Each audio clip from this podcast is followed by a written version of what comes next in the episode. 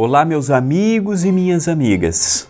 Bem-vindos ao Pão Nosso de Cada Dia de número 800. 800 mensagens de amor. 800 dias ininterruptos. Sol, chuva. Dor sem dor. Doença sem doença. Triste por dentro ou não. Preocupado ou não. Houvesse o que houvesse 800 dias juntos.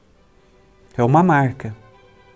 800 dias de perseverança, 800 dias de disciplina, 800 dias de amor perante o compromisso com a espiritualidade maior e 800 dias com você.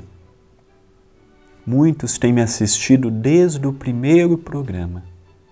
Muitos divulgam, compartilham, interagem comigo, e tudo que eu disser aqui será aquém dos pensamentos positivos que eu venho recebendo.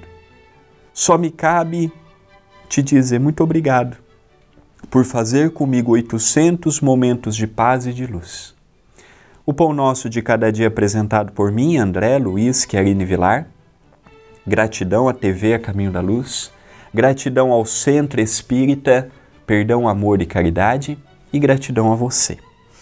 A mensagem de hoje está em Atos dos Apóstolos. E disse Pedro: Não tenho prata nem ouro, mas o que tenho, isso te dou. Atos capítulo 3, versículo 6. Interessante porque Atos dos Apóstolos é os bastidores do cristianismo nascente escrito por Lucas, o médico grego Lucano. E interessante porque Paulo e Estevão preenche lacunas que ficou vago em Atos dos Apóstolos. Lá nós vemos a mediunidade dos apóstolos, dos discípulos. É uma beleza o livro Atos dos Apóstolos. E interessante porque certa feita Pedro estava entrando na sinagoga Pedro, um ex-pescador, porque a partir do momento que ele que Jesus desencarna, ele sai de Cafarnaum e ele vai para os arredores de Jerusalém, junto com Tiago, junto com Felipe, junto com João, depois vem Estevão, outros companheiros de Lide e fundam a primeira instituição cristã, que é a Casa do Caminho. Davam sopa, curavam os leprosos, que hoje são os rancenianos, levava a paz para o corpo e à noite ensinavam os ensinos de Jesus. E interessante que ele, um homem muito modesto a vida toda, um dos mais velhos dos apóstolos, um dos mais velhos, e quando ele estava entrando na sinagoga, eh, uma pessoa pede a ele, por caridade, me dê uma esmola. Olha, por caridade, me ajude. E ele lembrou do Mestre que todas as pessoas que pediam por caridade, Jesus jamais deixou de atender.